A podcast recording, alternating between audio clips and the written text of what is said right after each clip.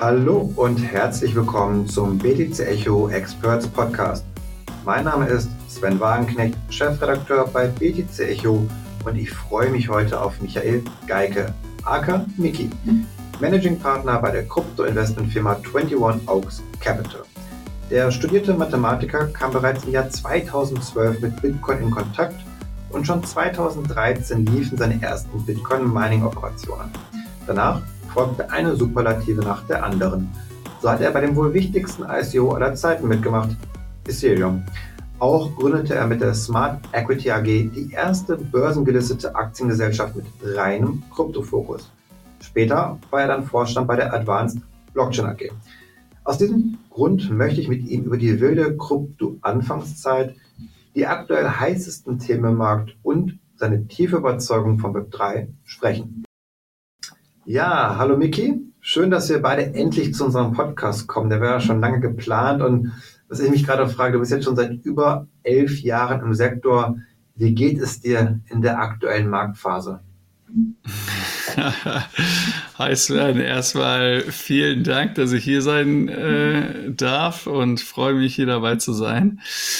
Ähm, du, wie geht es mir? Also ich bin über die Jahre äh, wirklich entspannt geworden. Das ist ja jetzt mittlerweile wirklich so mein, mein vierter Bärenmarkt, den ich äh, erlebe. Und ähm, ich, ja, in der Vergangenheit haben mich diese Zyklen teilweise schon emotional sehr beschäftigt. Aber mittlerweile äh, A, sehe ich, was sich alles verändert hat, wie viel entwickelt wird, äh, welche Firmen sich alle mit dieser Technologie mittlerweile auseinandersetzen. Das ist so unfassbar, äh, was, wie weit wir gekommen sind, wenn man das jetzt mit 2012 vergleicht, dass es mir eigentlich sehr, sehr gut geht und ich extrem optimistisch in die Zukunft blicke, was äh, die Blockchain-Technologie angeht. Ich glaube, das ist ganz gut für diejenigen, die noch nicht so lange dabei sind, wenn also Krypto-Veteranen wie du, die halt schon alles gesehen haben, alles kennen, dann noch so eine Ruhe reinbringen, sagen, ja, entspannt euch, das geht schon noch weiter, es ist jetzt ja nicht vorbei. Daher finde ich das mal sehr, sehr wichtig. Und was mich interessiert, du bist ja schon 2012 auf Bitcoin gestoßen, wo ja eigentlich das Thema kaum jemand auf dem Schirm hatte. Wie kam das eigentlich? Ja, also ich ähm, muss dazu sagen, dass es damals hatte mich ein Kumpel darauf aufmerksam gemacht und ich sag mal, klar, man, man, man kriegt ja viele Themen so hingeschmissen, aber warum mich das damals schon von Anfang an gefesselt hatte, ist, weil es so viel aus meiner Vergangenheit kombinierte. Ich äh, bin eben Mathematiker von Hause aus, habe ähm, Zinsderivate getradet für JP Morgan auf dem Trading Floor in meinen jüngsten Jahren in den 20ern und äh, habe bei Zalando auch Payment-Algorithmen optimiert.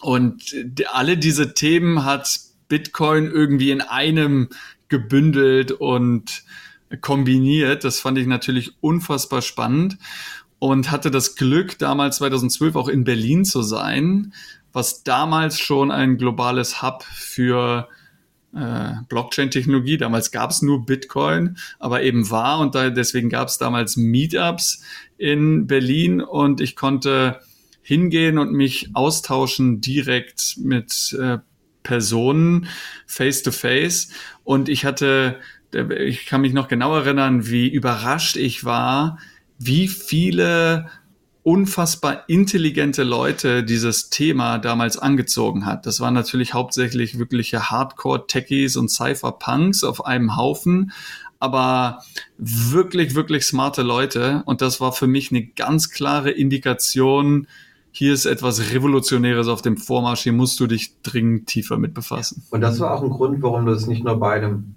nüchternen Interesse gelassen hast, sondern auch selbst aktiv geworden bist. Wie ging es dann weiter von dort aus? Ja, genau. Ich habe mir dann mit einem äh, Kumpel zusammen eben angeschaut, wie können wir ähm, hier tiefer in diese Technologie einsteigen und von dieser Bewegung irgendwie, wie können wir da partizipieren? Und es gab eigentlich nur so zwei Geschäftsmodelle, die damals irgendwie möglich waren. Das war entweder wir machen eine, eine Bitcoin-Börse auf, wo du also Bitcoin kaufen kannst, oder wir äh, meinen Bitcoin. Und haben wir haben uns dann für das Mining entschieden und damals ging das tatsächlich noch mit Grafikkarten und hatten dann Hals über Kopf den ganzen Keller mit, äh, mit GPU-Rigs vollgepflastert was natürlich ja eine, eine absolut wilde Zeit war. Wir mussten ein Starkstromkabel in den Keller legen, um genug Strom zu bekommen. Im Sommer sind uns die Dinger dann abgebrannt, weil wir sie nicht adäquat runterkühlen konnten. Die ganzen äh, Mediamarkt war leer gefegt, es gab keine Grafikkarten mehr, die ganzen Gamer waren total angesickt, dass, dass sie keine Grafikkarten mehr bekommen haben. Weißt du, wie viel das damals war an Grafikkarten, so mengenmäßig ungefähr? Äh, die wir im Keller stehen ja. hatten? Äh, wir eine Bestell eine einzelne Bestellung, die wir hatten, waren 120 Grafikkarten, weiß ich. Ähm, ich glaube in, in Summe waren es knapp 200 oder sowas, ja. Und immer vier Grafikkarten für einen Rig, weil mehr ging nicht, sonst wird es zu heiß. Also es war schon, äh, war, war schon eine kleine Farm, die wir da hatten. Cool. Ähm, und wir, wir mussten uns eben mit Zwischenhändlern auch zum Abendessen treffen, um irgendwie an die nächste Tranche ranzukommen, weil man die eben nicht so leicht bekam damals. Okay, du warst so schon ein richtig großer Bitcoin-Miner für damalige Verhältnisse. Heute wird es nicht mehr ganz reichen, auch nicht mehr wirtschaftlich sein. Die standen ja auch in Deutschland, nehme ich mal an, die Geräte. Die standen in Deutschland, okay. genau. Ja, okay, damals war der Strompreis noch nicht ganz so hoch, aber trotzdem, äh, ja, wäre heute nicht mehr dran zu denken. Okay, du hast Bitcoin Mining gemacht, dann ging es aber auch nochmal weiter. Ihr habt dann ja irgendwann eine Aktiengesellschaft auch gegründet, die Smart Equity AG. Wie, wie kam es dann dazu? Ja, genau. Also wir haben ähm, dann damals, äh, das war dann 2013, ging ja der äh, Ende 2013 zum ersten Mal Bitcoin über 1000 Dollar. Das war also so mein erster Hype-Cycle, den ich dann da mitgemacht habe. Und ähm, das war sehr lukrativ, aber wir hatten eben auch wirklich, hat uns einen spannenden, tiefen Einblick in diese Technologie früh gegeben. Danach brach der Markt aber wieder zusammen und wir ähm, haben dann unsere damaligen Pläne nach Island zu expandieren und eine große Mining Farm aufzumachen, haben wir dann an den Nagel gegangen, haben gesagt, wir machen das nicht. Dann hatten wir aber Glück in auch 2013 schon in Amsterdam. Ich glaube, es war 13 oder 14, aber ich äh, 13 auch auf so einem Meetup Vitalik Buterin tatsächlich kennenzulernen, der damals eben diese Idee von Smart Contracts auf den Tisch legte und schon darüber sprach, wie sich Autos gegenseitig bezahlen, um sie auf der Autobahn äh, aneinander vorbeilassen zu können und so weiter. Und das hat mich so gefesselt, dass wir gesagt haben, wir müssen hier investieren und ähm, haben dann ein passendes Vehikel gesucht, um das zu tun und haben gesagt, klar, so eine börsengelistete Aktiengesellschaft, wir kannten jemanden, der eben mit so Börsenmänteln ähm, handelt. Wir nehmen einen Börsenmantel um damit eben in äh, spannende Projekte zu investieren. Und Ethereum war dann so ziemlich das erste Projekt, in das wir dann investiert haben. Okay, kannst du auch über Summen sprechen oder? das, äh, das, das schmerzt natürlich ähm, im Nachhinein, aber mittlerweile kann ich es auch mit sehr viel Humor sehen. Wir haben damals 20.000 Euro äh, investiert und haben 77.000 Ether dafür bekommen. Wow. Zum Preis ähm, damals, zum Preis zum Spitze?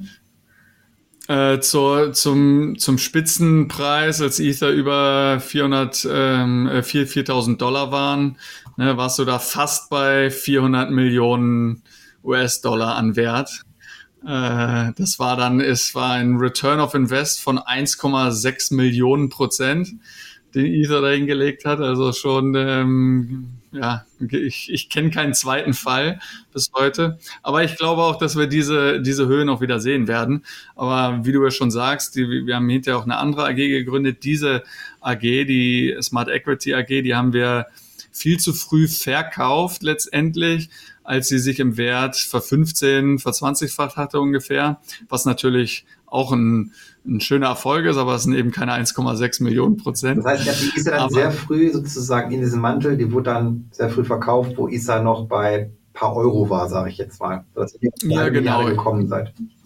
Genau, also da war, glaube ich, Ether bei drei Dollar oder sowas, drei, vier Dollar, genau, und waren für 25 Cent eingekauft. Ne? Und klar, es gibt ja so ein Saying im, im Kryptoland, never sell all your crypto.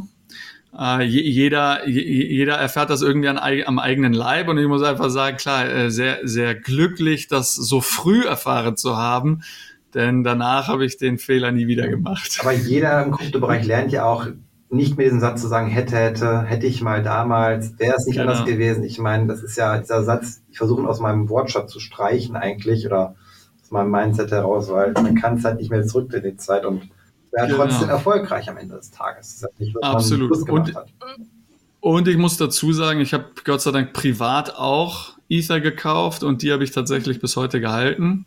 Natürlich im Nachhinein sagt man immer, hätte ich, hätte ich mal mehr gekauft. Das ist das hätte, hätte, was du gerade ansprichst. Ne?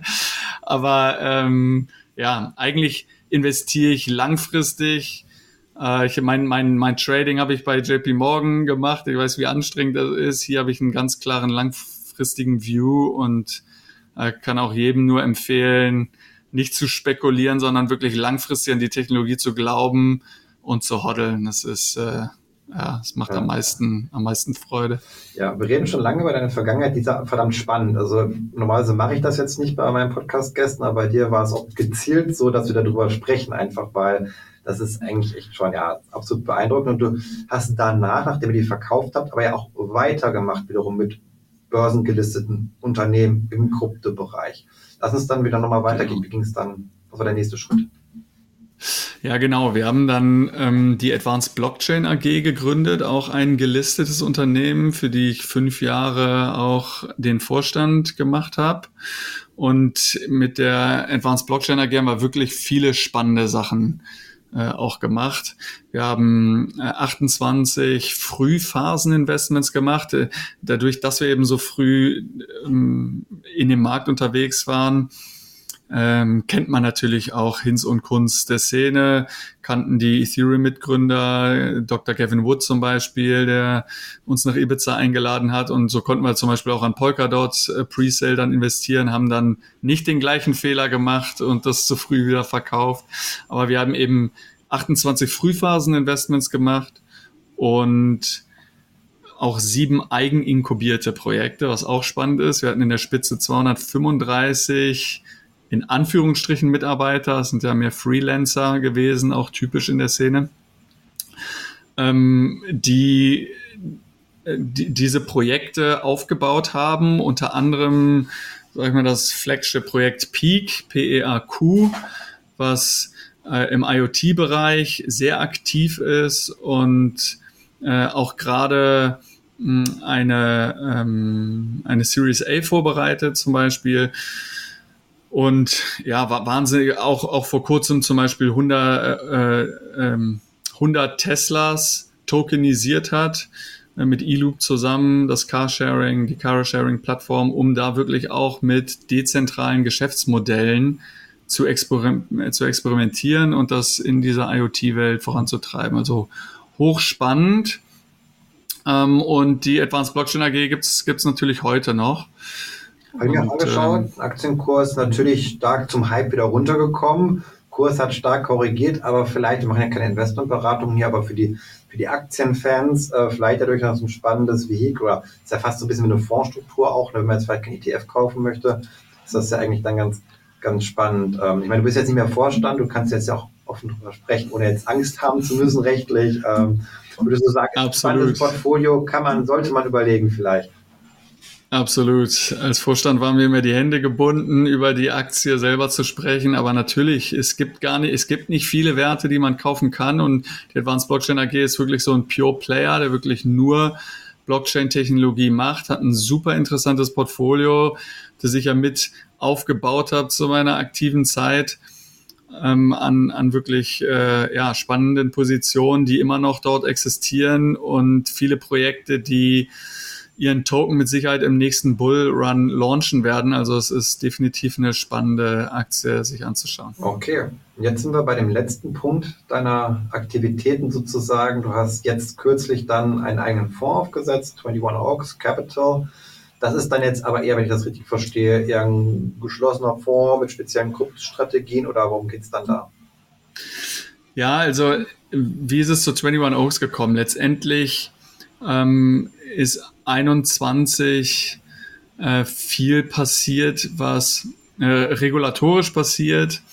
Äh, und ich bin überzeugt, dass der nächste Bullmarkt auch sehr viel getrieben sein wird durch ähm, professionelles Geld, breites Kapital, das in den Markt kommen wird und die Technologie eben auch einen Reifegrad ähm, erreicht hat, den, der das ermöglicht und auch regulatorisch eben auch die Weichen gestellt sind.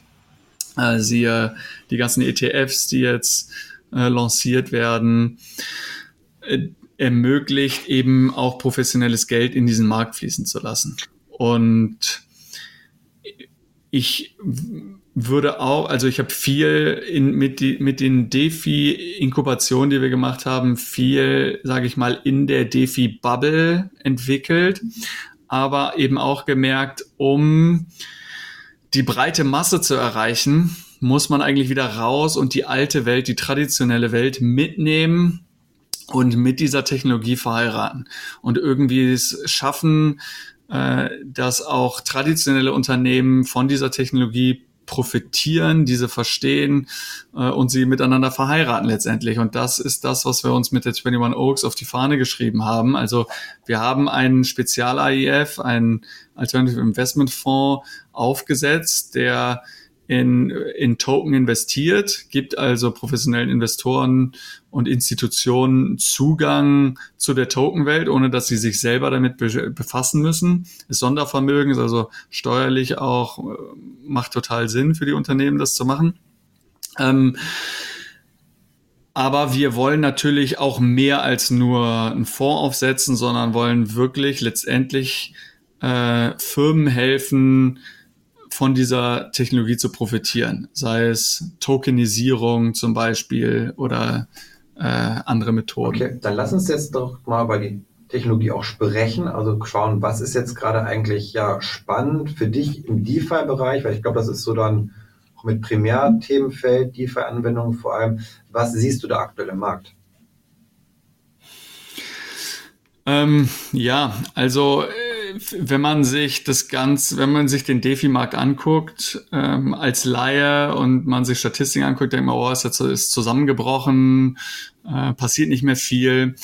Aber wenn man sich die, äh, die Aktivität anguckt, dann sieht man, dass es gar nicht ähm, so rückläufig war, äh, ist jetzt in dem Bärenmarkt, vor allen Dingen im, ähm, im Vergleich zu den Preisrückgängen, weil wenn man sich auch den Total Value Locked anguckt, nicht in Dollar gemessen, sondern in Ether gemessen zum Beispiel, dass er wirklich gar nicht äh, äh so weit eingebrochen ist, sondern eigentlich noch ziemlich aktiv ist und ziemlich liquide ist.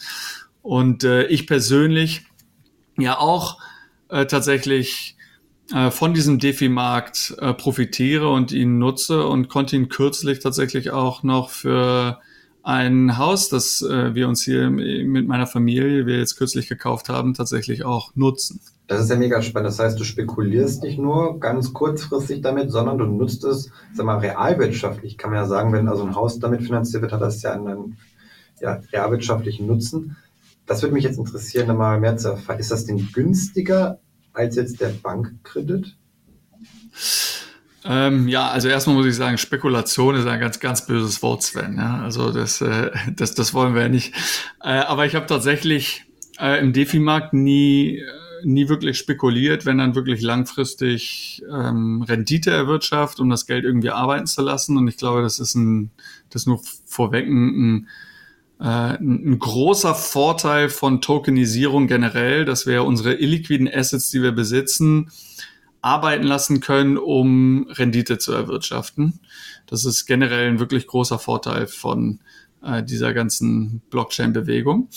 Aber ist es, ist es günstiger? Ja, definitiv. Ist es, ist es günstiger und es ist viel einfacher, äh, in der Handhabung finde ich natürlich, dass sich mit der Technologie ähm, schon lange befasst hat, das ist klar, aber ich, ich zahle momentan ich habe also Ether genommen und sie als Collateral, als Besicherung hinterlegt für einen USDC-Loan.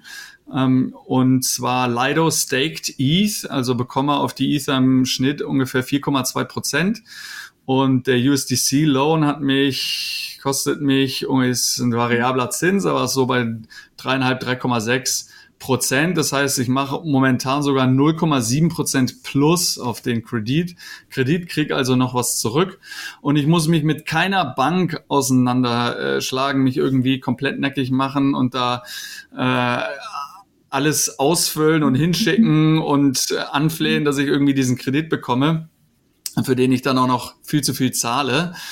Ähm, und ich kann sonntags um zwei Uhr nachts kann ich meine Positionen ändern, wie ich möchte. Ich kann mir nur so viel Geld leihen, wie ich gerade just zu dem Moment brauche. Wir bauen jetzt um und da, da brauche ich ja nicht das ganze Geld sofort, sondern ich kann peu à peu ähm, mir äh, alle 30 Sekunden die Position verändern und das Geld leihen, so wie ich es brauche. Also es hat so viele Vorteile und merke an der Handhabung, dass das definitiv die Zukunft ist im Vergleich zur traditionellen äh, Bankenwelt. Also spannend für diejenigen, die aber auch natürlich, muss man dazu sagen, über entsprechendes Kryptovermögen besitzen, weil sie können nur auch das bekommen, was sie eh schon haben sozusagen, aber dann eben schon für die Assets, dass man da nicht rangehen muss, im Zweifel sogar noch ja davon profitiert, wenn die Kurse steigen. Also vielleicht nicht ganz unriskant zum Kredit, aber sinnvoll, wenn man es dann versteht und, und ja, dann auch mit den eigenen Finanzen abstimmen kann. Sehr spannend. Das heißt, du siehst aber jetzt auch so nach Celsius damals Lending-Markt zusammengebrochen, siehst du schon auch da aktuell wieder so eine Art Aufbau, der sich etabliert? Ja, absolut. Also die, ähm, die Akteure, die wirklich rein dezentral unterwegs sind, die sind weiterhin aktiv und der Markt, den sehe ich da absolut stabil. Also ich bin auf Aave äh, V2, weil mir das noch so ein bisschen sicherer ist als V3. Ähm, aber den sehe ich als absolut stabil an und bin mir sehr sicher, dass er auch sehr bald wieder neue Höhen erreichen wird. Wie bewertest du gerade so Bereich NFT, Metaverse? Interessiert sich das auch, dieser Web3-Sektor, oder eher sagst du, nee, nichts mit zu tun? Also ich finde Metaverse natürlich, es ist ein absolut spannendes Thema. Die vor allen Dingen spannend, wie sich das entwickelt wird. Wann, was wird das Metaverse mal sein? Wahrscheinlich wird der Begriff aussterben, kann ich mir vorstellen, weil er vielleicht bis dahin verbrannt sein wird.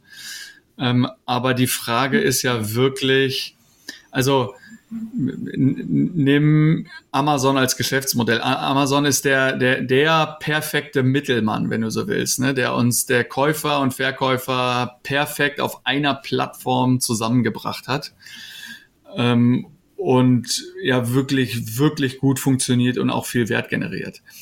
Was in der Zukunft kann natürlich Käufer und Verkäufer jegliche Transaktionen kann dezentral stattfinden und wir brauchen kein Mittel mehr, um, um ähm, äh, das Settling zu machen oder auch um die Abwicklung zu machen. Aber die Frage bleibt, wo treffen wir uns? Wo trifft sich der Käufer mit dem Verkäufer? Auf welcher Plattform? Und die, das Metaverse, was auch immer das, wie es hinterher aussehen wird, könnte so ein, ein, äh, eine Spielwiese sein, ein Raum, eine Welt, in der sich Leute eben treffen, um Transaktionen miteinander, um Geschäfte miteinander zu machen, um Werte auszutauschen. Mhm. Und ähm, ja, wie sich das entwickelt, bleibt offen, aber natürlich verfolge ich das auch mit Hochspannung. Ähm, dann das Thema NFT hattest du angesprochen. Ich glaube, NFTs sind, sind genauso einem Hype-Zyklus unterlaufen wie Kryptos selber auch. Ähm, bleiben weiterhin hochinteressant in ganz vielen verschiedenen Anwendungsfällen, nicht nur Kunst, nicht nur irgendwelche Sammelkarten, sondern über Konzertkarten bis hin zu allen ähm, Anwendungsfällen, wo wir eben äh, gleiche Einheiten haben, so wie Sitzplätze in einem Stadion, die aber nummeriert sind und vielleicht auch dadurch einen unterschiedlichen Wert haben. Ähm, ja. Okay, also es gab viele Felder auf jeden Fall, die spannend sind. Aber das Spannende ist ja auch immer, und darüber möchte ich jetzt mit dir sprechen, wann passiert da wieder sozusagen vom Zyklus auch etwas? Es kommt ja auf den Wellen, spricht man davon. Und da würde ich jetzt gerne deine Meinung zu haben, nämlich Bitcoin Halving ist ja so ein Event, immer was man, das man stark referenziert oder auch dann Stock-to-Flow-Modell bei Bitcoin, also die Knappheit, die dadurch auch modelliert wird. wie stark gehst du danach? Wie viel, wie aussagekräftig ist das für dich alles? Ja, also ich glaube tatsächlich, dass das mit dem Bitcoin-Halving äh, wirklich äh, technisch hat es damit nichts zu tun. Ja, psychologisch hat es damit sehr wohl was zu tun, denn äh, schon früh bei der Bank konnte ich lernen, dass Märkte und die Preise äh, oft nicht den fundamentalen Daten unterliegen. Die sind irgendwo so langfristiger Treiber, aber kurzfristig und mittelfristig ist es oft einfach Psychologie der Lemminge, die irgendwelchen News oder Gegebenheiten hinterherlaufen. Und wir haben uns nun mal im Kryptomarkt mehr oder weniger darauf geeinigt, dass wir alle vier Jahre äh, die Hände in die Luft schmeißen und Krypto schreien. Und äh, das ist ja so eine self-fulfilling prophecy, ne? Äh, wie, oh, oh, und bin also sehr gespannt jetzt auf diesen Zyklus wieder, aber ich glaube, dass es genauso wieder passieren wird wie die, die letzten, den, die letzten Zyklen auch, immer ungefähr nach vier Jahren fängt es einfach an, wieder zu brodeln. Und es ist ja auch wieder wahnsinnig viel passiert jetzt in dem Bärmarkt. Also wir haben viel Grund, auch zu, die, die, die Technologie zu feiern. Ähm, und deswegen wird auch hier wieder indirekt hat das was mit diesem Harving zu tun, aber eben technisch nichts, sondern es rein auf der psychologischen Ebene, dass wir dann anfangen wieder zu kaufen und dann auch wieder viel zu viel kaufen, weil dann auf einmal alle wieder aufspringen und alle wieder alles kaufen. Und ähm, ja, das treibt die Preise in die Höhe. Das hat alles Vor- und Nachteile. Es treibt auch viel Geld in die Kassen, ist äh, subventioniert und ist ähm, äh, ja, ja, bringt eben Geld in die Kassen der Projekte, die auch sehr viel gute Technologie und viel nötige Infrastruktur bauen, um die nächsten Skalierungssteps einfach anzugehen. Aber Von daher ich, dafür das Geld, ja. wir sind ja gerade eher in der Phase, Zinsen sind gestiegen, müssen nicht also die Zinsen runterkommen, damit überhaupt mal wieder Liquidität in den Markt kann. Ist das nicht die Grundvoraussetzung? Also es würde natürlich helfen, wenn Zinsen nach unten gehen, dann äh, suchen alle nach Rendite und stoßen dann natürlich auch auf äh, die Risikoassets, so wie Kryptos. Aber es ist keine Prerequisite, also es ist keine Voraussetzung dafür, dass das äh, passiert. Ähm, denn wir wissen ja, welche Renditen möglich sind mit diesen Werten. Und äh, ja, wo sind die Zinsen jetzt? Ne? Was, was kannst du risk-free in Anführungsstrichen irgendwie erwirtschaften? Das ist ja nichts im Vergleich zu dem, was du im Venture Capital Markt oder auch hier in dem DLT-Sektor eben machen kannst. Ne? Und ja, deswegen glaube ich, muss es nicht unbedingt sein. Und ich glaube aber auch, dass Zinsen wieder runterkommen werden. Ich glaube, wir haben uns in der alten ähm, in unserem Fiat-Geldsystem, das wir uns aufgebaut haben. Das hat viel Reichtum geschaffen, das hat viel Wohlstand geschaffen, das hat viele positive Seiten, aber es kommt mittlerweile einfach an seine Grenzen. Es hat mehr oder weniger ausgedient. Damit äh, finden wir uns mehr oder weniger, manche mehr, manche weniger, so langsam ab und es ist Zeit für neue Systeme, die besser sind, die globaler sind, die stabiler sind, die transparenter sind. Und ähm, ja, deswegen glaube ich, werden die Zinsen langfristig wieder runterkommen müssen, sogar negativ werden, ja. bevor es einen großen Knall gibt. Glaube ich auch. Ich meine, muss ja alles refinanziert werden jetzt auch. Gerade die nächsten ein, zwei Jahre, wenn die größeren Refinanzierungen stattfinden von, von Staatsanleihen, genau. die jetzt neu aufgelegt werden müssen, zu einem neuen Zins, auch Unternehmen müssen. Da gab es ein paar Statistiken der Zeit, was in den nächsten zwei Jahren nachfinanziert werden muss zu neuen Konditionen. Genau. Das wird unschön, wenn das dann so bleibt bei den Zinsen. Also ich denke auch, dass wir Richtig. dann schon irgendwann die Rückkehr wieder sehen werden. Und das wäre auch vielleicht ein Trigger. Ähm, da wäre aber auch die Frage, wir hatten ja bei den Triggern immer für Bullruns immer auch ein Thema gehabt. Also das war ICO-Phase natürlich damals, das war aber auch die neuen Themen DeFi, NFT, Metaverse, beim letzten vor allem. Würdest du sagen, dass jetzt der nächste Bullrun, von dem wir beide ausgehen, dass er kommen wird, auch wieder so ein Thema hat? Oder wird es vielleicht einfach mal das Thema sein, die institutionellen Investoren und eben Makrothematik? Ja, das ist, das ist hoch spannend, weil das, den, den ersten Bullcycle, den ich, da, da ging es um Smart Contracts, also dezentrale Applikationen, dann 2017, das war 2014, ne? 2017 ICOs, jetzt der letzte, das war der ganze DeFi-Markt. Ähm, ähm, das interessiert mich auch total. Ich habe gedacht, das Thema könnte sein, tatsächlich sogar vielleicht Massenanwendung. Du hast irgendeine Killer-App, die tatsächlich ähm, mehr oder weniger massentauglich ist oder zumindest einen groß genugen Prozentsatz der Bevölkerung erreicht, dass alle sagen, wow, okay, hier endlich äh, hat es äh, die Masse erreicht. Ähm, es könnte wirklich ähm, große Institutionen sein, die einfach äh, reinkommen und ja, man die, die Welt merkt, okay, es ist überall angekommen. Jede Firma beschäftigt sich mit dem Thema.